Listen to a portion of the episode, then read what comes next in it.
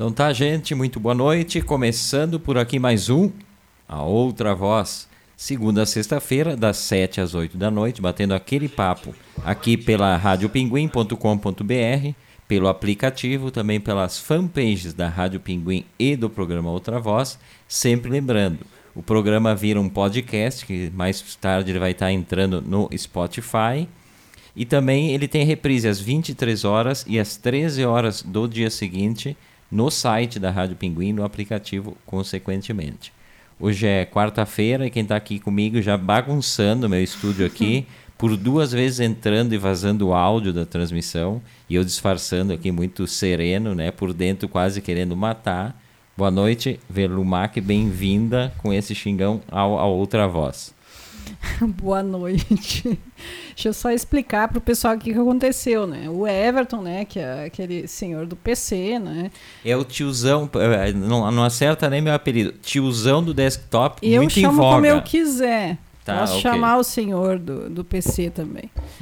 O senhor do PC estava tentando compartilhar no PC, obviamente, né? Porque o tiozão do PC gosta de compartilhar sempre no PC. Aí ele não conseguiu e eu fui pegar o celular dele para tentar compartilhar por ele. Só que o celular do tiozão do PC, ou o senhor do PC, como queiram, tem as, uh, os aplicativos ali de uma forma que só ele consegue entender e achar. Né? Não, não tá assim, quando tu pega o celular dele, não tá na página inicial. Não me parece, eh, deixa eu só fazer uma pequena interrupção.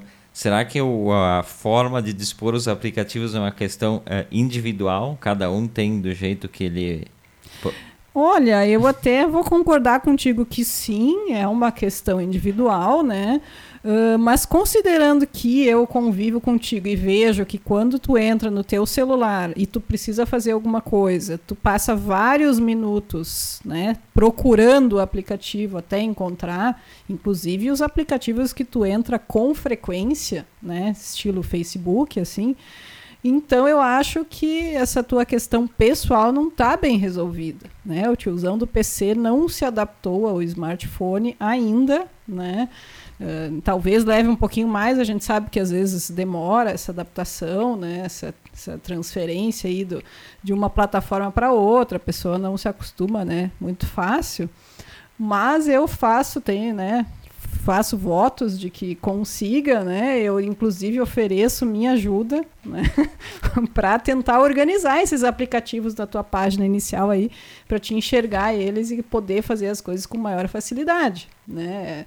Normalmente as pessoas pedem ajuda para isso. E eu agradeço muito a tua teu carinho e tua atenção com meus problemas informáticos, né? Imagina, E, à ah, fico muito, fe- muito feliz. a- Após o programa, inclusive, vou agradecer efusivamente e tal. Ah, que Ah, amor. Mas quem está chegando aqui é o, já o Luiz Marasquinha Brianos, falando boa noite, Everton, Verlu e Old Dog. E dizendo, já sendo, né, já tomando partido aqui no programa, o Luiz dizendo, que carinhoso com a menina Verlu, sobre a minha... É, o- minha... o, carinho é sempre mútuo aqui, né? Principalmente no programa e fora dele, então é sempre demonstrações, né? Assim muito afetuosas, né? Ninguém faz tipo não, acredi- não acreditem, a Verlu, a Verlu não é assim. Eu sim, sou assim brabo mesmo. Mas também, ô Luiz, eu estou apresentando o início do programa, é um momento sempre importante apresentar o início do programa. Tem que pensar tudo que vai falar. E aí a Verlu me entra duas vezes com o áudio vazando aqui, me, me, me rasgando a orelha, né? Merecido esse puxão de orelha Mas isso aqui. é de nada, assim, por exemplo, no trabalho eu ouço, né, as pessoas aguardando para serem atendidas lá, mas elas não se importam de, de abrir o celular e, e começar a ouvir, não é nem rádio, eu não sei o que que ouvem. Mas é, mas é muito chato, por exemplo, tem o, nas stories, eu acho, do, do, do Ah, Instagram. sim. Isso é muito chato porque Do tu, nada, tá, né? tu tá vendo imagens paradas ali e daqui a pouco entra alguma coisa com um vídeo e dá raiva da pessoa. Eu sempre fico com raiva da pessoa, eu sei que é o aplicativo. Ele deveria ter um suavizador de, de entrada de áudio, então, né? Porque entra seco assim a todo volume. Isso quando a pessoa, quando a Velu não tá dormindo, que eu vou mais tarde e resolvo dar uma pequena olhadinha e entra um infeliz daqueles com o áudio rachando. Isso é muito chato e dá uma, dá uma irritação na hora. Não, eu, eu quase tenho palpitações na hora que eu, que sou uma pessoa completamente avessa a qualquer barulho né, no celular. Então, quando tem no story com música, chega. Eu, eu passo tão rapidamente aquilo, paro na hora, boto o dedo assim para não. né? Até me emocionei aqui, bati aqui. Mais, um, mais uma multa no programa aqui, ó. Uma... Terceira. ah, tá. Hoje, hoje eu vou sair pobre do programa. Vai ficar todo o meu salário aqui. Mas eu sei que eu, eu fico bem nervosa quando tem música no, no story mesmo. Tenho meio pavor e nada. E nunca é uma coisa discreta, né? É sempre uma coisa muito gritante tudo bem que o volume do teu celular também está sempre no, no volume máximo, o meu sempre está no volume máximo. Então a pessoa poderia dar uma né, diminuída nesse impacto se diminuísse o volume do celular. Tu é daquelas que, que bota tudo para economizar a bateria para dizer que a bateria durou mais? Conheço um monte de, de amigos que botam todos os recursos de economia de bateria, eco não sei o que, eco não sei das quantas, para dizer que a bateria ai, durou 12 horas, 13 horas. Deixa a bateria durar pouco, mas usa com todos os recursos possíveis, né? Por exemplo, brilho. Ah, não, eu acho bem triste a tela com pouco brilho, assim. Eu gosto de bem brilhosa. Gasto horrores de bateria, meu celular, eu acho, na tela, mas ele tá bem iluminadinho sempre. E eu não, não economizo, não, tanto que eu tenho, eu vejo que o teu celular não tem. Mas o meu celular tem o um relógio que fica permanentemente na tela, né, ligado. Mesmo quando está bloqueado e tudo mais, ele está ali. Então, se ele está todo escuro, ele continua tendo o celular, o, o relógio ali. Então, eu gosto que tenha luzinha. Né? Por claro. sinal, alguém usa, usa relógio ainda? Porque o relógio está em tudo que é celular, ou sei lá, em todas as superfícies. Qual é o sentido de usar relógio? Só para fazer peso no pulso, ver para fazer estilo? Uh, eu particularmente gosto muito do relógio como um objeto mesmo, assim, né? Uh, assim como um enfeite mesmo. Eu gosto de, de relógio, sempre gostei, né? Claro que teve uma época que ele era muito mais essencial, né? Ele realmente tinha uma utilidade bem importante. Agora, como tu anda sempre com o celular né, na mão ou bem próximo, ele perdeu um pouco a importância. Mas eu uso sempre durante a semana. Final de semana eu não uso, porque eu sou uma pessoa muito ansiosa. Se eu tiver com o, o relógio, eu olho muitas vezes a hora sem necessidade, né? E o celular às vezes eu não tô com ele no final de semana, por exemplo. Se eu sair para passear com o Dulizinho que está ali dormindo, né, placidamente, se eu saio para passear com ele, eu não levo o celular. Né? Daí eu tô sem celular, sem relógio, sem nada e não sei bem que horas são, quanto tempo eu levei no passeio. Se eu tiver com o relógio, eu tô sempre olhando. É uma coisa meio assim neurótica minha. Então eu, eu, eu só uso durante a semana. E eu faz muito tempo que eu abdiquei do relógio, nem se fala no período que eu fiquei em isolamento, fiquei quase 10 meses em isolamento dentro de casa. Eu não sabia nem onde é que andavam os relógios. Eu tenho três ou quatro relógios. E eu, é uma coisa que eu uso eventualmente, assim, para sair, mas também não, não, não gosto muito. Eu me incomoda aquela presença daquela coisa no meu pulso, assim. Eu acho é. uma coisa incomodativa. Só que alguns anos atrás eu inventei de comprar um relógio que eu gostei. Um relógio a corda. Um relógio uhum. contemporâneo que imita um modelo antigo soviético, né? Do, dos, dos astronautas e tal. Tem toda aquela história. E aí o, o cara mais desorganizado para tudo no mundo compra um relógio a corda. E aí o que que acontece? Eu uso ele um dia, tá? Dou corda, então cada vez eu vou lá, ajusto o horário, dou corda.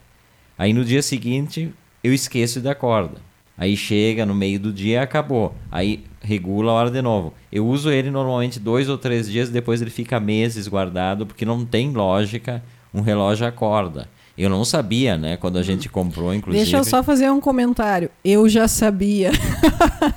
Quando ele viu esse relógio, ficou enlouquecido pelo relógio. Não, e, e, um detalhe é que eu nunca comprei relógio, nunca fui fã. Tem gente que coleciona relógio, nunca fui fã. E esse relógio eu botei o olho, achei uh, extraordinário. Viu quis, na vitrine, quis. Nunca comprei relógio na vida. Os relógios que eu tenho foram ganhos pela Verlu, a Verlu me deu e tal. Mas esse aí eu botei o olho e quis, uma coisa que um objeto que eu não dos objetos de consumo Relógio acho que é uma das últimas coisas, nunca dei bola, mas esse eu quis e eu não dei bola para esse detalhe, até porque a gente não entendia o que a gente falava com as pessoas que a gente comprou na Rússia. Era daquela fábrica é, na Pedro- verdade, a gente já tem. Quando a gente entrou na loja, ele começou a mostrar, ele explicou um pouco em inglês, mais ou menos, né? Porque nem todo mundo fala muito inglês e nem a gente entende muito bem. Então fica tudo aquele meio termo. Eu entendi que era de corda, né? Mas o Everton ficou tão fascinado com o relógio, né? E, e eu acho que ele não realmente não quis ouvir essa parte que era de corda. Quando a né? gente se fica fascinado por alguma coisa que a gente quer comprar, as coisas ruins, normalmente o vendedor não fala. Mas às vezes o vendedor fala e a gente deixa isso nos porões da, da, da, da mente para não saber realmente, né? É assim que funciona o consumo. Não, e vamos combinar que às vezes tem uns vendedores bem bacanas que eles querem te alertar. Né? Às vezes eles falam, "Ah, bom, tu sabe, né, que. E eles dão, eles já te deixam a deixa ali para dizer assim, ó, não compra. Sabe? Quando o vendedor nitidamente não quer que tu compre porque ele acha que é um mau negócio, isso acontece às vezes. E a pessoa fica tão vidrada naquela coisa ali que a pessoa não entende, né? Não é nem uma indireta, às vezes é uma diretaça, assim. tipo quando tu comprou o, o teu tablet, né? Aquele tablet que é o... Ah, o Walter, o o Walter, que é um tablet. Olha um que que- tablet chamado Walter. Indústria ter uma ideia de, finlandesa, do que, pô. que é o tablet, né? Que, que marca boa, que qualidade boa, de que características. É, nesse momento o interessantes, vendedor, né? o vendedor tentou me demover da ideia de comprá-lo, mas eu não, não dei ouvidos ele. Eu justifiquei, inclusive, que eu disse que era só para ler jornal. Só Sim. que o infeliz nem para ler jornal ele funciona. Então Sim. não, Não, esse vendedor realmente foi um cara bem bacana, né? Ele, ele, ele- Outro vendedor bacana, agora me lembrei antes que eu esqueça. ah, a gente comprou uma vez umas, umas, umas cadeiras para a sala de casa, aqui para a mesa de jantar. E aí tinha uns amigos nossos que, que foram também na mesma loja e queriam. E a vendedora foi muito direta assim com eles e disse: Olha, essas cadeiras aqui não são para famílias com pessoas que pesem mais de 100 quilos. E aí acabou a venda aí, né, Verlu? Mas Foi daí- contar, isso foi contado pelos próprios compradores, né? Mas daí é o caso do comprador consciente, né? Que ouviu o vendedor né, e aceitou né, essa indicação do vendedor, essa boa fé do vendedor, né? e né, realmente não comprou. Né? E, e poderia ter ido mais longe, ter, ter imediatamente pensado, não, vamos entrar numa academia e vamos, vamos baixar do, do 100, né? Que eu acho que não foi o que aconteceu, né, Verlu? Não sei, não coloque palavras nem nada na minha boca, nada, absolutamente não pensei nada disso, tá? Então, isso é tua fala aqui, não venha querer treta, que não é tua função nesse programa treta. A gente já tem um ouvinte que é da Treteiro. treta. é. Deixa eu falar em ouvinte, deixa eu dar uma atualizada aqui. Quem, quem chega aqui, o Miguel Luiz Trois, nosso DJ Thunder, o mais conhecido por O Compartilhador, dando boa noite, Everton e Verlu. Ele botou aqui, ele faz coleção de relógios e todo Ó. dia ele usa um diferente do outro, combinando com a cor da roupa. Eu acho Mas- legal quem coleciona relógio, acho mesmo. Inclusive, eu vou ter que vender esse pro, pro Miguel. Ele é clarinho, branco, mas tem que dar corda pro infeliz. Ah, esse de dar corda aí eu até Será hoje... que o Miguel tem? Eu acho finíssimo, acho muito bacana. Eu queria ter uma coleção só para ter aquela caixa com os relógios, assim, uma caixa bonita de madeira, assim, com os relógios colocados, assim, expostos. Então, se ele tem, né? Eu, eu até fico com vontade de ter uma coleção de relógios para ter a caixa, essa expositora. Não sei se ele tem, ele pode contar onde que ele guarda os relógios dele. Porque eu tenho uma meio coleção de óculos de sol, né? Que, que é bem difícil de achar lugar para guardar. Sempre, cada pouco, o Everton expulsa de um lugar que eu decidi guardar para outro, né? Então, é, eu tô querendo uma dessas caixas para os meus óculos de sol. Ah, então, uma saudação ao Miguel, né? Quem mais chegou aqui com a gente? A Nica Ferronato. Ô, Nica, bem-vinda também. Ela disse: Oi, queridos, estou adorando essa discussão. Risos. Acho que ela, ela botou lo- logo no início que não, que não era nem uma discussão, era briga mesmo, né, Velu? Uma briga que talvez continue depois do a programa gente ou não. disfarça a briga como uma discussão, mas é uma briga. O, o Luiz Marasquim botou treta é comigo. Sim, é, todo mundo está sabendo, Luiz. Todo mundo que acompanha o programa, todos os ouvintes, os ouvintes sabem, treta é com o Luiz. A gente tá sempre esperando a treta aqui. Eu já. Eu, já, eu já... não citei para não comprometer. Se por acaso ele, ele achasse que ele não era treteiro, né? Ah, não. Só falta o cara ser o maior treteiro do programa e achar que ele não é, achar que tá tudo certo, que não, não faz treta. Eu gosto da pessoa que é treteira com orgulho, assim. É, essa pessoa eu gosto. Então, né? Gostei que assumiu, é treteira e, e faceira com a treta. Acho, acho bem bacana isso aí. Pois se o, se o Verlu não estava no programa aquele dia, deve ter ouvido, ele faz, ele faz gestos obscenos para a estátua da Van em Florianópolis.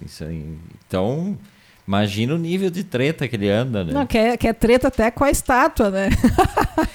e o Miguel Luiz Trois faz também coleções de bonés que é outra coleção, hum. só que ocupa volume, né? Vamos combinar que boné ocupa muito volume. Não, se tu não expuser eles, botar um dentro do outro encaixadinho, eles não ocupam volume. Agora, se tu quiser botar ele exposto, assim, para todo mundo ver, né? Bonitinho, assim, aí realmente ocupa um bom espaço. Ah, mas se não for exposto, não tem graça. Conta aí para nós como é que é. a pessoa pode ter a coleção só para usar, né? Na rua e tal. Não quer dizer que ela queira ter em casa exposto. Eu tenho uma coleção de tartarugas que está em casa exposta. Mas daí eu também não saio andando com as tartarugas na rua, né? Que senão não, quando iam me prender por aí. Quando o Verlu botar uma cordinha no pescoço de alguma das tartarugas, que tem de tudo que é tamanho imaginável aí, e sair arrastando a tartaruguinha pela quadra da casa, aí chamamos, chamamos direto a carrocinha. Chama a carrocinha. A carrocinha que já leva a tartaruga, mesmo, mesmo que ela seja de brincadeira, e a Verlu. Porque a Verlu tem uma de verdade também, né? Bem grandona. Mas essa coleção, isso é meio, meio chato a parte da faxina de tirar Ai, o pó, né? nem me fala. Os livros já são uma coisa chata de se tirar pó. Agora, a coleçãozinha de tartaruga, que de vez em quando eu tiro ali o pó para Verlu, é, é bem chato porque assim, tem tartarugas micro, assim, do tamanho menor do que o tamanho de uma unha.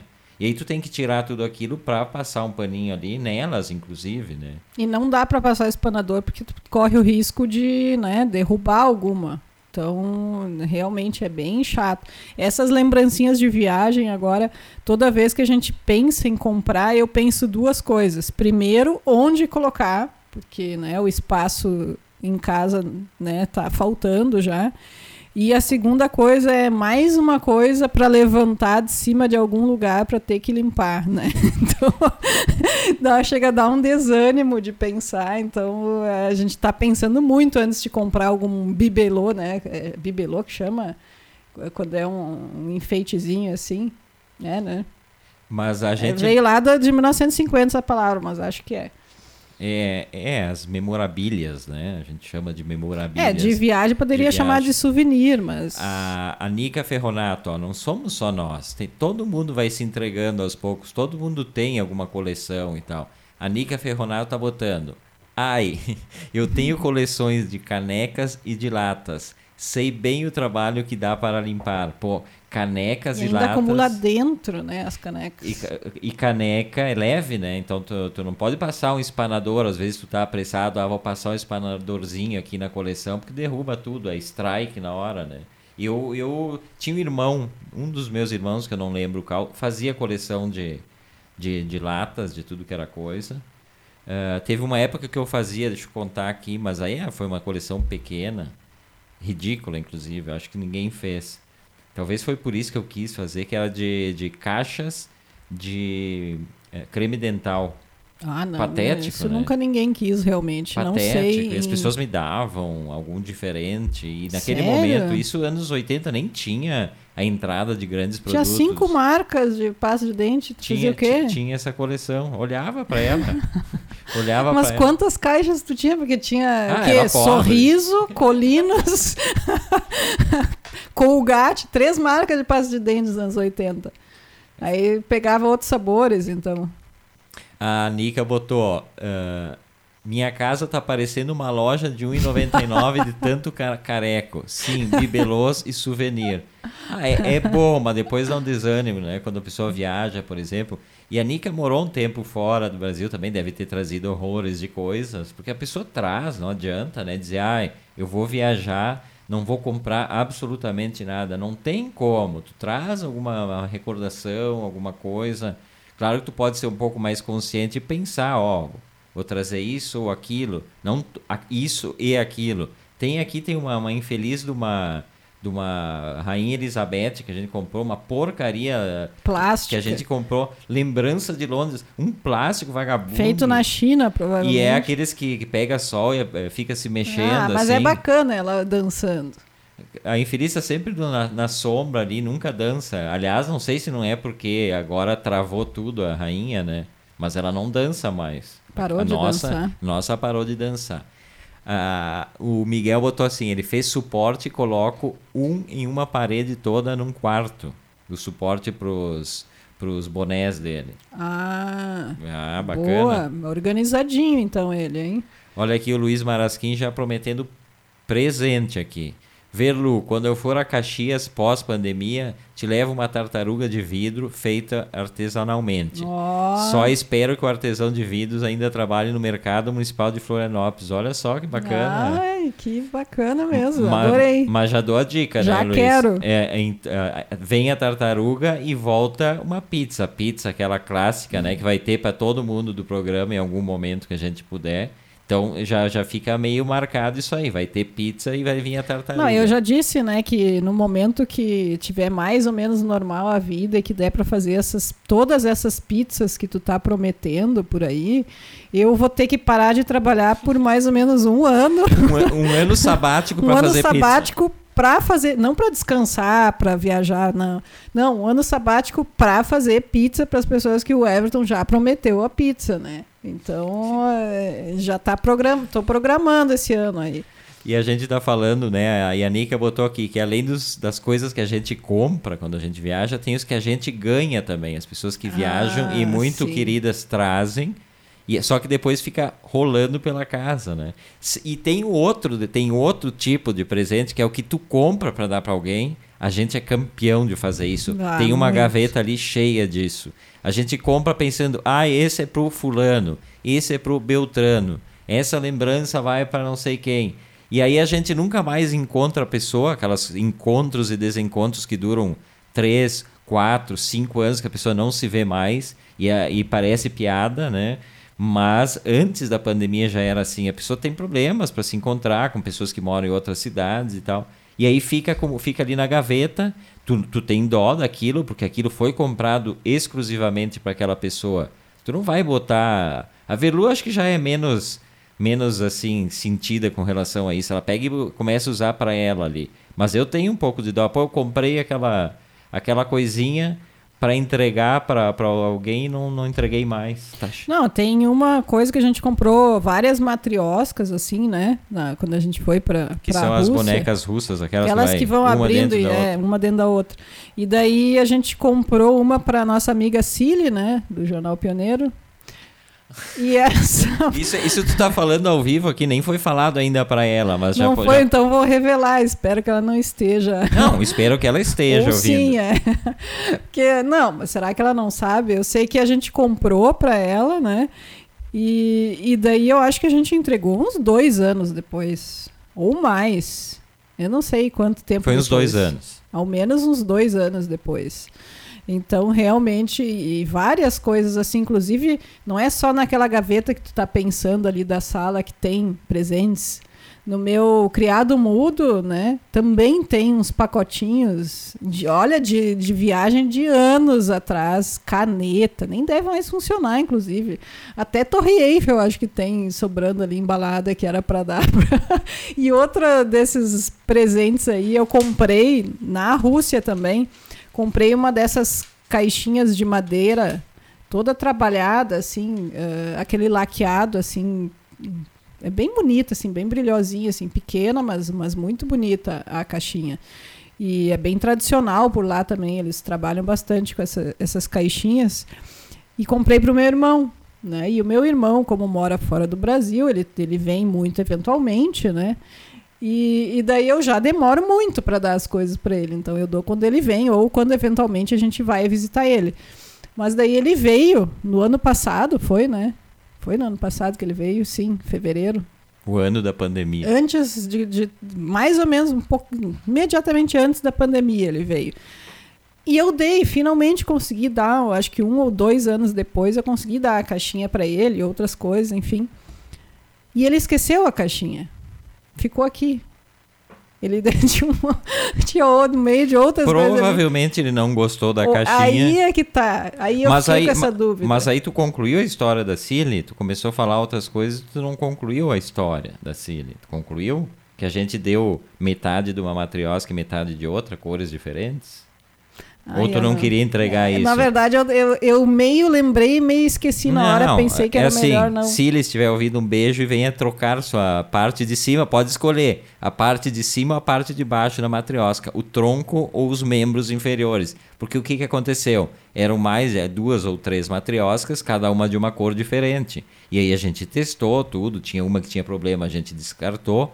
E aí a Velu, na hora de dar, ela não viu que estava a parte de cima de uma cor e a parte de cima de outra. Esses dias a gente foi ver uma que sobrou que também era presente para alguém. E aí o que, que aconteceu? Ela olhou e disse: Mas que estranho, embaixo é vermelho, em cima é azul.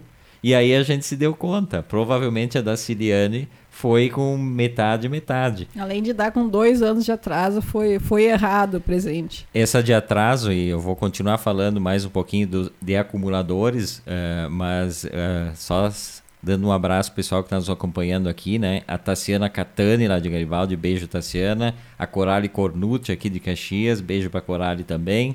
A Dona Liana Notari Rigatti, lá em Garibaldi, beijo.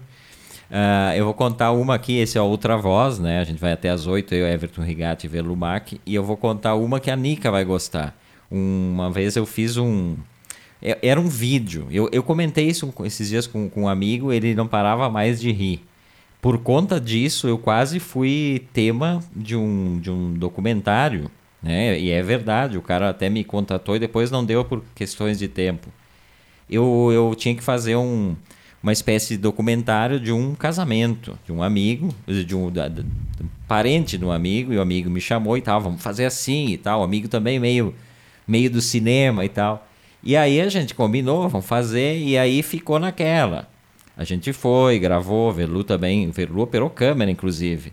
Fizemos o casamento, gravamos tudo, mas a ideia era ter um produto diferente, assim, não era o vídeo do casamento, era uma historinha ali, com imagens do casamento. E aí ficou combinado que o, que o contratante, o amigo, irmão da, da noiva, ia trazer o roteiro e tal. E aí ficamos nos enrolando mutuamente. E isso é uma, uma coisa que os dois fizeram. Vamos, cada um assume a sua. Ah, depois eu vejo, aí ficou naquela, e eu jogava no, no roteirista, vai demorar, e aí o roteirista, e aí, quando é que vamos sentar? O resultado, queridos ouvintes, é que o, o, o filme do casamento, né, a historinha do casamento, que ficou legal, inclusive, eu gostei do resultado. O filme foi entregue três anos depois da cerimônia, para a noiva e para o noivo.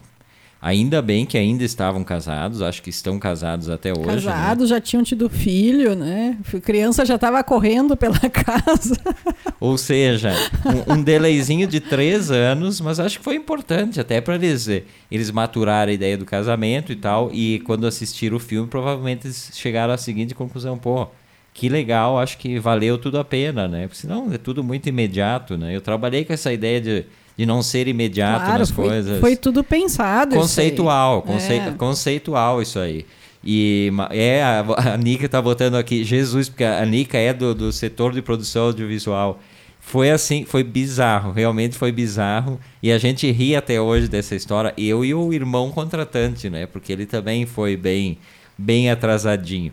Quem chegou aqui também, a Eva Otelakoski, ó.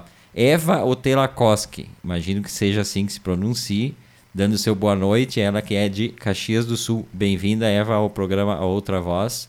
a, a Nika gostou da desculpa da questão do vídeo, né? Que é conceitual. É um vídeo conceito, é, uma no, é um, novo, é um novo conceito. É, Na verdade, é quase uma videoarte, né? É uma espécie de slow vídeo, né? É o vídeo que é que deixa as pessoas. slow a... vídeo. É, claro, porque a pessoa passa aquela é cerimônia. Tipo a slow food versão para vídeo. Porque assim, tu, tu vai numa, uma, numa festa de casamento, do teu casamento, ou de alguém, ou tu vai numa festa de aniversário tu vive aquele momento lá intenso, né? Toda a preparação que vem antes, aí tu vive aquele momento e aí tu tá ali uh, compartilhando com as pessoas e tal. É bom dar uma baixada naquele clima ali e ficar rememorando, deixa a memória trabalhar um pouco também, ficar pensando, ai, aquela hora que, que ele me olhou assim de canto, aquelas histórias assim. E aí trabalha a memória e daqui a pouco, quando tu menos espera, isso pode ser um ano, dois anos ou três anos, como no caso, aí chega o, a, a coisa para avivar a tua memória e para te ver que tu esqueceu tudo. Na verdade, tua memória trocou tudo o que tu estava pensando. Ele não te olhou de cantinho, piscando o olhinho, coisa nenhuma. Ele estava tão tenso que ele nem, nem, nem lembrava, ele estava fazendo toda aquela cerimônia, ele nem estava aí para ti e um monte de coisa que tu vai ver ali no vídeo. Acho importante. Não, eu, eu gostei, achei bem conceitual mesmo. Só eu acho que esse tempo de três anos, né, do slow aí, talvez foi muito arriscado, né? Porque em três anos podia ter acontecido muita coisa, né? Inclusive a pessoa querer te jogar, né? O, o, foi em DVD? Foi em DVD na época. A pessoa podia te jogar na cara o DVD, né? Mas a Quando entrega. Chegasse se conforme, né? Ó, o amor ou o ódio do casal. Né? Não, mas a, a, a, entrega foi feita de uma forma muito, muito ao estilo filmes de, de espionagem, que tu tem que fazer uma entrega, tu quase tu joga dentro de uma lata de lixo e liga pra pessoa, no tal lixo tem a tua encomenda ali. Quase isso. cheguei num, num, horário propício, que era próximo ao meio-dia, né? As famílias estão comendo do, domingo ao meio-dia. Essas pessoas nem moram em Caxias, só estavam passando, as vêm no final de semana. Cheguei, uh, entreguei ao porteiro, digo, oh, isso aqui é para entregar no apartamento tal, e vazei, saí correndo. E, e depois liguei para a pessoa e digo, ó, oh, eu deixei uma coisa aí para ti e tal. E aí foi uma, uma emoção muito forte, imagino, né? Que é o que a Nika tá botando aqui. Daí, quando quando é, que o novo conceito está diretamente ligado às saudades do evento. Daí, quando recebe três anos depois, é só alegria, ó. Tá criado o conceito. Então, eu não Ou tava... só arrependimento. Tem esse problema. Quem tá chegando com a gente aqui, que sempre dá sua passada, o querido Christian Heck de Lima, que esteve de aniversário, né, no, no fim de semana, acho que foi.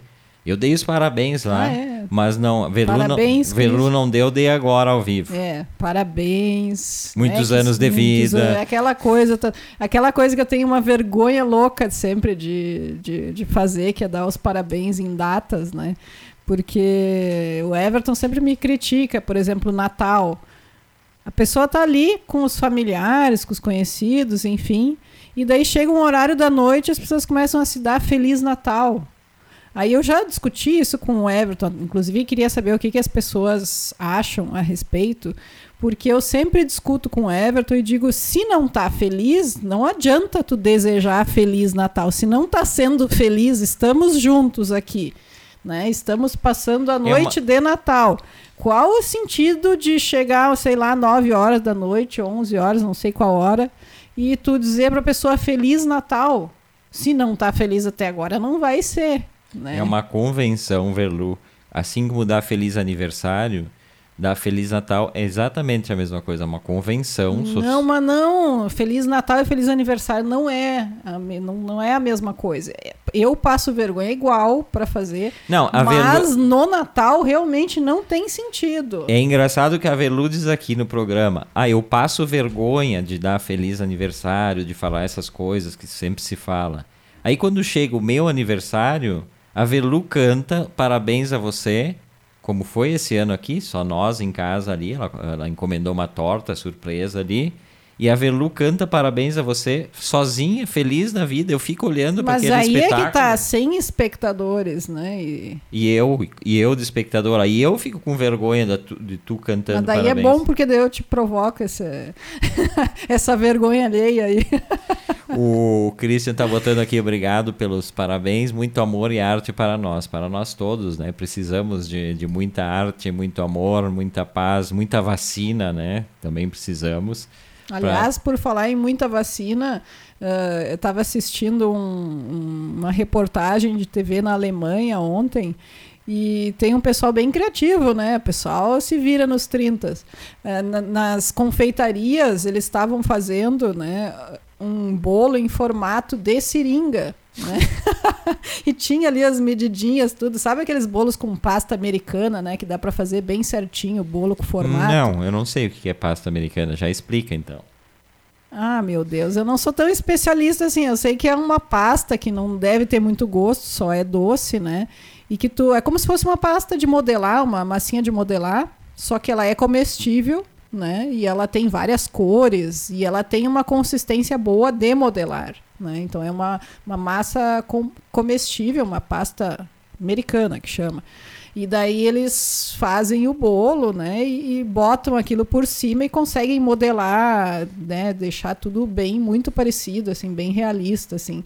Então eles, na Alemanha eles estavam fazendo para vender a seringa, né? O bolo seringa.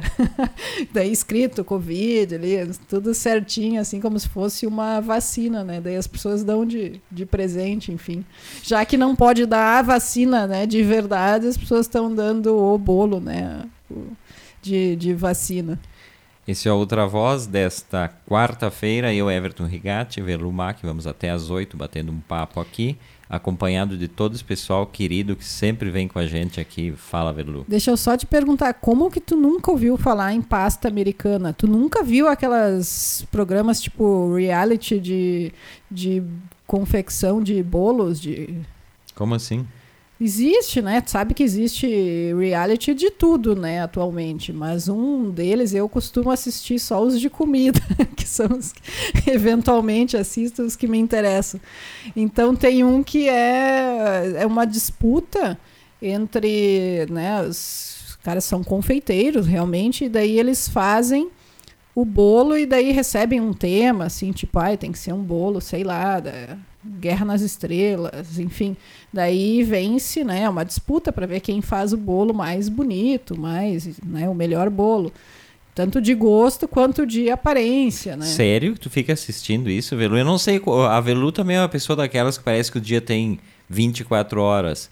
Porque a Velu lê bastante, assiste filme, mas assiste, assiste umas coisas aí que eu não consigo entender como é, é que, o meu é dia, como o de todo mundo, tem 24 horas. Só para te avisar. Não, mas eu não assisto tanto.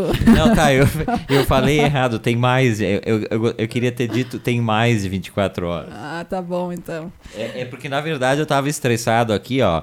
Quando eu digo que eu tô pensando várias coisas, acabou a sair o meu retorno. Eu tô completamente sem retorno, não sei o que tá saindo aqui. Então enquanto eu disfarço aqui, vou buscar um outro retorno eu fui falar isso aí, mas daí eu não pensei. Tá, ah, deixa eu O falar. cara sempre tem uma explicação para os seus erros. Eu falo. Sim, homem sempre tem uma explicação quando erra, né? Coisa de, de homem mesmo, parece, sem, sem querer ofender, né?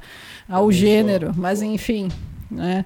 Uh, essas disputas eu não assisto sempre, mas é que eventualmente tu coloca, troca ali o canal e tá dando, e daí às vezes eu assisto algum episódio, não é que eu acompanhe tudo.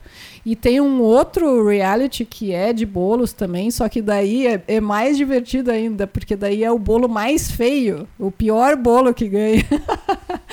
eu já pensei até que eu poderia participar, né? Porque o dote culinário para doce não tem nenhum. Aí os caras fazem o bolo assim, daí tu olha assim, nossa, mas é, tipo, era para ser um livro, digamos. Eu vi que um que, que eles tinham que fazer um livro, né? Aí tu olha assim, mas é muito horrível, assim, não, não sabe como que conseguiram fazer tão mal, né? Realmente muito feio, assim. Então é bem, é bem divertido às vezes esses programas aí. Tem, tá, inclusive uns Instagram, né, só de comidas feias, né? O pessoal brinca muito com isso, daquelas fotos de, de comidas feias. Porque tem uma coisa também, as pessoas têm essa, essa, essa, essa tendência a postar fotos de comidas, né? E às vezes é, o arranjo ali fica muito feio, né? Eu não, não gosto de postar fotos de comida, de vez em quando dá uma homenagem à pizza da Velu e tal, mas acho que não costumo e tal. E o pessoal vai, às vezes, em restaurantes e tal, e posta, mas às vezes o pessoal quer fazer em casa, faz uma comida muito feia, acondicionado de uma forma muito feia. Todo o cenário é feio e a pessoa posta e acha que tá bonito, né? Bom, bom para ela, né? Se ela tá feliz e achou isso ali bom, né? Valeu para ela. Enfim. Talvez o público dela ache bonito, talvez tu seja o público errado, né? Tem isso também. E tu o... tá seguindo a pessoa errada. É isso. Não, eu não sigo, não, não é, aparece ali, não sei se é se eu sigo, se eu desigo ou não sigo. O, o, tem outra coisa também, aí eu fico brabo, eu um ogro assumido, né? E aí eu assumo a questão de ser um ogro para comer. Quando eu vejo fotos de, de pratinhos que tem aquela arranjozinho de comida ali, que aquilo não, não mata a fome nem, nem do dule aquilo. Mas aquele pratinho bonitinho, que tem uma folha de, de rúcula com um risco assim com aqueles aquele creme marronzinho que usam para tudo ali para decorar. É, é, isso... um, uns pozinho largado e um pedacinho de carne que corresponde ao que o tamanho de o que de um de um alpiste mais ou menos. Aí eu fico brabo sempre fico brabo com a, com a alta culinária né? Porque tá é bonito deve ser gostoso mas é pouco né? Então a minha teoria é aquela quem frequenta restaurantes em que o prato realmente é só aquilo ali eu não acredito eu não acredito. Eu acho que a pessoa repete umas 20 vezes o prato e a conta dá 10 mil reais. Mas se é só aquilo, a pessoa ou faz um lanche antes ou depois do, do, do, do, do da janta. Sabe que disso eu já vi também um programa. Agora tu pode dizer que meu dia tem mais do que 24 horas. Eu já vi um programa também que que as, mostrava as pessoas que frequentavam esses restaurantes, né, caríssimos, assim, finíssimos, que tem uma lista de espera de sei lá quanto tempo, que tu tem que reservar um ano antes, sei lá, né, esse tipo de restaurante aí. Aí tu sempre pensa, bom, quem vai, né? Pessoa que tem super grana, né? Os super ricos que vão. Mas tinha muitas pessoas que reservavam e, e iam no, no, nos restaurantes que faziam isso como um agrado, assim, para tipo, é uma vez na vida que eu vou ir, sabe? E, e, normalmente aqueles menus degustação, né? Quando tem esses restaurantes mais finos, normalmente tem um menu degustação. Ou às vezes tem, uh, não sempre, mas às vezes tem né, uma época que tem o menu degustação. Daí as pessoas economizam e fazem o diabo assim para conseguir ir nesse dia, né, e, e ter esse, essa noite, né, essa janta especial e tal. Então é um evento, uma, uma tipo, sei lá, para a pessoa viajar para algum lugar fora do, do normal, a pessoa gasta o dinheiro na, naquela noite ali, naquela janta super especial para conquistar alguém, né? Tem um casal de Mas amigos. daí às vezes vai demorar, tipo, um ano depois, tu consegue para um ano depois, a pessoa não pode mais nem te ver. Tu já namorou, já, já fez, já inclusive casou, já recebeu o teu o teu vídeo atrasado ali do casamento e já se separou e daí vem o dia de jantar com a pessoa. Daí também não dá, né? Tem, tem que ser uma coisa mais. Acho que para isso aí não serve muito. Tem um casal de amigos nossos que o primeiro jantar ele levou ela naquele restaurante lá no naquele hotel caríssimo em São Paulo e tal. Que eu acho que ele nem sabia da existência, ele deve ter feito uma pesquisa ogro do jeito que é também. No, no hotel. O, o Nick, o Nick em São Paulo. Foi né? no Nick? Eu acho que é. O Sky, não sei das quantas e tal. Ele deve ter feito uma pesquisa no Google: restaurante mais caro, mais romântico de São Paulo. Porque é, é aquela vez e deu, né? É, depois a pessoa casa, tem filho, nananana, nunca mais, né? Esse agrado aí acabou, né?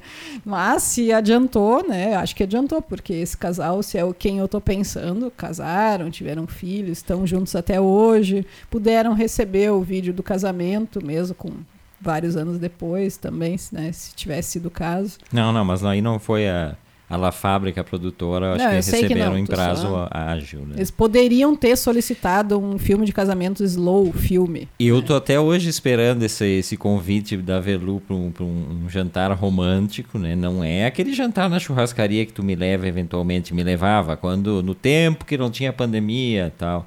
Que é aquela coisa de pingação de sangue na camisa e aquela correria, espeto corrido é o auge, né, também. É bom, mas é um é um estresse tanto pro estômago quanto para a mente da pessoa, né? Como é que tu vai relaxar num restaurante como um espeto corrido?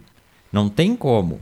É o tempo todo se estressando, o garçom que entra, o garçom que sai na tua mesa e vai e vem e pergunta. É o verdadeiro estresse, né? Verdadeiro é, estresse. É, eu, eu vou revelar aqui então que eu fiz uma reserva, só que o restaurante estava realmente com uma lista muito Aonde, longa. Uma reserva num restaurante finíssimo, em Paris, se é que é para ser romântico, vamos, né, em Paris. Só que a lista de espera estava em 20 anos. Por isso que tu ainda não foi. Tá, mas aí não, não batia com quando a gente vai de novo para Paris, daqui 20 anos, então já reserva e a gente tenta. Não, ir. eu já fiz. Ah, já estamos na lista. É, eu já botei na lista, Olha, só do que jeito em 20 que as, anos. Do jeito que as coisas estão, eles já nos chamaram, porque essa lista aí deve ter encurtado horrores nesse período aqui. Bah, realmente agora, coitados, né? Então... Esse é outra voz desta quarta-feira, eu, Everton Rigatti Verlumac, acompanhado de todo esse pessoal querido que vem sempre com a gente aqui no programa. E nem falei, né? Verlu entrou corrida em cima do laço, que foi outro motivo do mau humor nesse programa. Entrou em cima do laço no programa, mas com o cabelinho novo, né? Cabelinho cortado. O Verlu foi cortar o cabelo e chegou em cima do lance. Cansou, Verlu, de cortar o cabelo em casa? Acabou a pandemia? Não, o que que acontece? Fazia um ano que eu estava cortando o meu cabelo em casa, né? Realmente, foi em fevereiro do ano passado que eu cortei meu cabelo num salão e nunca mais pisei, né, em nenhum salão, nenhum cabeleireiro até então. E daí agora, né, já, enfim, vacinada e tal, já tinha passado o período, tu já tá vacinado Velu, também. Velu como profissional da saúde, né? Sempre bom explicar, não, não é VIP fura fila, como profissional não, de saúde comprei, está vacinada. Né, a vacina, é. É, além de artista visual, o que paga a conta é o profissional de saúde, né? Então, por isso fui vacinada. Então, daí eu pensei, bom, vou marcar, né? Mas marquei, tipo, umas, uma semana antes. Aí, né, fui surpreendida com a notícia da, da bandeira preta, né? Bem, e eu tinha marcado para terça, então ali no final de semana fiquei sabendo bandeira preta. Pensei, bom, então realmente não era para eu cortar o cabelo, né? Porque de certo não vai abrir mais nada. Mas daí, como a gente sabe que bandeira preta vira vermelha, que vira bordeaux, que vira sei lá que cor, e, e é de acordo com, com a branca, né, o funcionamento das coisas, então tá funcionando. Mas o salão que eu vou, eles respeitam realmente.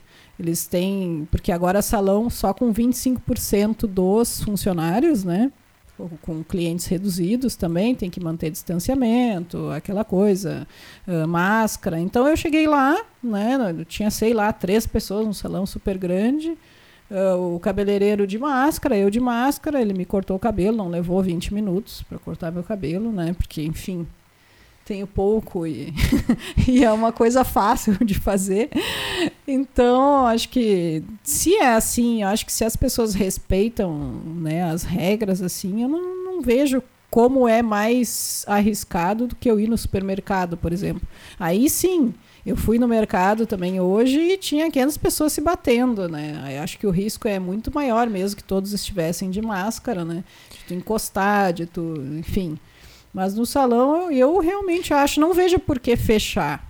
É, eu acho que eu acho que a gente vive um momento delicado. Estava lendo hoje no Estadão uma, uma matéria sobre um, essas questões né, de mudanças de hábitos, mudanças de, de perspectivas de vida. Uh, a consultoria Oliver Wyman fez essa, essa pesquisa aqui no Brasil e é interessante se observar o, os resultados, né? porque uh, tem, tem algumas coisas que as pessoas começaram a, a, a repensar de uma forma muito importante daqui para frente que vai acontecer. A primeira disparada, a gente estava falando há pouco, é jantar em restaurantes, que é uma coisa que eu acho que é, eu acho que é o setor que vai ser, não só é o mais atingido, como vai ser depois da pandemia, porque as pessoas vão mudar seus hábitos de, de, de consumo e esse é um setor que eu acho que vai sofrer muito ainda. No início da pandemia eu até pensava, ai que vontade quando acabar a pandemia ir para um restaurante. Tu vai te habituando a não sair mais de casa? Esse é o problema. Tô falando da nossa faixa etária. E daqui a pouco tu vê que não tem, não tem sentido mais tu sair e ir para um, um restaurante. A Verlu se especializou, por exemplo, na pizza. Virou uma tradição dos sábados. De uma hora para outra tu vai largar mão disso para ir comer uma pizza outra acho que, acho que isso vai ser problema pra, daqui para frente. A questão dos restaurantes. As Não, pessoas criaram outras formas de, de fazer coisas legais em casa. As pessoas aprenderam, compraram ah, equipamentos e coisas para fazer em casa. Isso vai repercutir ali. Eu acho que sim também, eu concordo. E essa questão de. Porque eu gosto também, né, de, de fazer para as pessoas. Então eu brinco aqui que eu vou ter que ficar um ano só fazendo pizza, mas eu gosto de receber as pessoas em casa. Claro que dá mais trabalho, mas também é muito bacana, né, tu ter as pessoas em casa, fazer as coisas estar ali junto, né, fazendo. Então, acho que é uma coisa que as pessoas agora adquiriram mais o hábito e eu acho que não vai voltar a ser como era Não. antes, né? Mesmo que, claro, a gente vai, quando for mais ou menos normal e der para frequentar né, mais ou menos normal, a pessoa vai acabar indo de vez em quando. Mas eu acho que E vai menor- ser menos. me- menos, É, né, Eu de- acho que me parece que vai ser menos. Eh, Falando, inclusive, por nós, né? Acho que a gente que era, éramos pessoas que frequentávamos bastante restaurantes, né? Inclusive até demais numa época. Se for pensar em termos de custo, Também, inclusive, também né? porque a pessoa pa- para. É. Não é só a questão de, ah, agora não dá, a gente fica em casa, assim que liberar a gente volta. A pessoa para para pensar nas questões de custo coisas também. que tu não te dava conta, né? Porque tu, tu vai, tu sai. E, e agora que tu não tá fazendo isso, tu vê, nossa, mas eu, eu realmente gastava muito, né, em restaurante. Né? É uma coisa que, que gastava muito. E eu tô lendo um livro do Godard, né, cineasta, e, e eu fiquei meio chocada. Eu lendo ali é sobre a, época ali nas manifestações de 1968. Ah, né? é o livro escrito pela, na época, esposa Pela dele, esposa a atriz, a- dele. é N, não sei se eu pronunciar o É, sobrenome. N- É maravilhoso esse livro, é da É. editora Todavia, é um livro E lindo. daí, mesmo naquele período de que foi, foram manifestações, né, bem importantes e ali o Quartier Latin ali de, da- de Paris foi meio que tomado e eles moravam naquela região. Mesmo assim, eles saíam sempre, eles nunca lendo o livro ali, tu vê que eles nunca faziam uma comida em casa. Eles sempre saíam para jantar em algum lugar. Eu fiquei até chocada lendo o livro agora, pensando. Nossa, eles saíam todas as noites para jantar. Nunca pensava assim, ah, o que vamos comer em casa, né? Eles sempre saíam, tinha o restaurante preferido para ir. Que o Godard também, como tu não gostava de frescura, né, na comida, gostava de lugar que é meio ogrão assim. E ela já gostava mais, né, um pouco mais refinada. Então eles acharam um restaurante que era um meio termo, assim, que ele, ele aceitava e para ela também estava mais ou menos. A Velu diz que eu sou o ogro, né? Eu li esse livro antes que ela, faz um tempinho já. Mas no que, que ela se fixou? Nos restaurantes e o que, que eles comiam. Eu nem lembro dessas passagens Não, é que eu lembrei porque justamente tu tá falando em restaurantes e eu tô lendo esse livro agora e eu, eu lendo fiquei chocada de ver que eles saíam todas as noites para jantar fora. E me dei conta que a gente também fazia não isso, mas muito semelhante, né? Às vezes saía três, quatro vezes para jantar durante a semana assim fora. E, e não só em custo, mas também em, em quantidade né, de, de comida que a Já- pessoa ingere, né, que, que fica meio exagerada às vezes. Só né? para não deixar passar, né? Quando a gente cita, às vezes a gente não lembra. Um ano depois da Anne Wazensky. N. Wiazensky. Wiazensky, Memórias É. que resgatam mais de 68 na França. É um livro lindo e eu adoro as edições da Todavia, eu adoro o papel que eles usam. É um livro bem bacana contando. Eu contei, inclusive, da, da história nesse livro do, do clipe dos Rolling Stones. Ah, é simpatia pela- do- pelo demônio. Pior o que eu Godard tava lendo e eu pensei, mas essa história eu já conhecia. Ouviu numa outra voz. Tudo que se fala já se ouviu numa outra voz. Eu não Poderá sei, ouvir nem- depois em outros locais. Não né? me dei conta que era que tu tinha contado, mas eu, eu, eu li e eu pensei, ah, isso aqui eu já sabia, né? Nem sabia como eu já sabia. A Nica Ferronato, ó, tá fal- falando que teu cabelo tá super bonito, Verlu. Ai, muito obrigada. E eu vou fazer aquele comentário, né? Que eu sabia, eu vi que a Verlu cortou o cabelo porque eu sabia que ela ia cortar o cabelo, né? Sempre tem essa, esse comentário desabonador das pessoas. Não, eu falei ontem, eu, fa- eu falei quando, quando Verlu me disse que ia cortar o cabelo. E aí quando chegou eu disse, ai, tá bonito, né? Até porque tem que dizer que tá bonito, né, Verlu? Até porque é, existe um risco alto aí em não se fazer um comentário positivo, né?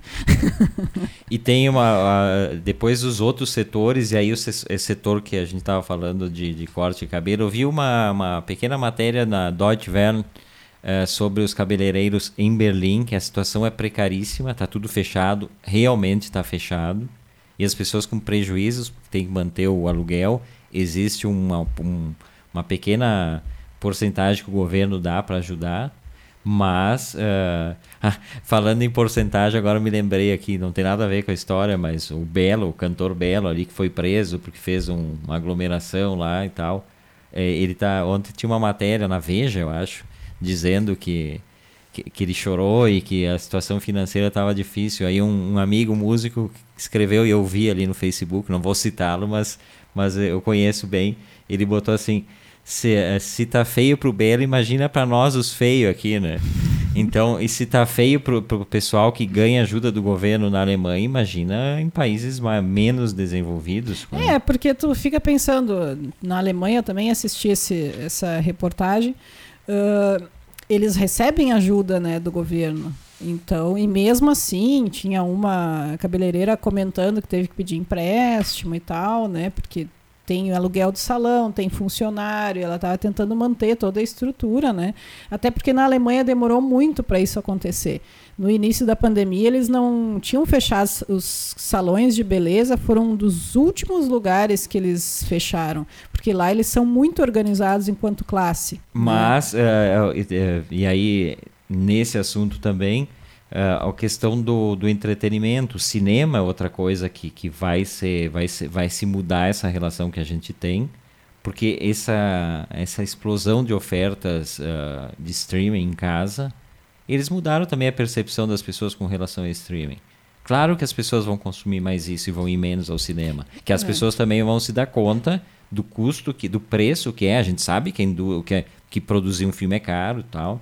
Tá aqui a Nika, que sabe muito bem mas uh, as pessoas vão começar a pensar duas vezes também para isso. É, é, o setor de entretenimento, né? É, mas acho que isso já estava bastante avançado, né? Esse, acho que só com a pandemia ficou ainda mais evidente, né? E aí eu quero dar uma dica falando de streaming, então a gente está quase no final do A Outra Voz de hoje, mas eu quero dar uma dica uh, de cinema online, então, gratuito, que é a partir de hoje, e aí é divertido para rever essa história toda, não são grandes clássicos do cinema, tá, Verlu? Hum. Mas a partir de hoje, é, na plataforma Look, é, ah, perdão, Netmovies. Na Look é outra, outra, outra oferta. Na Netmovies, totalmente de graça, a Netmovies é um, um streaming gratuito.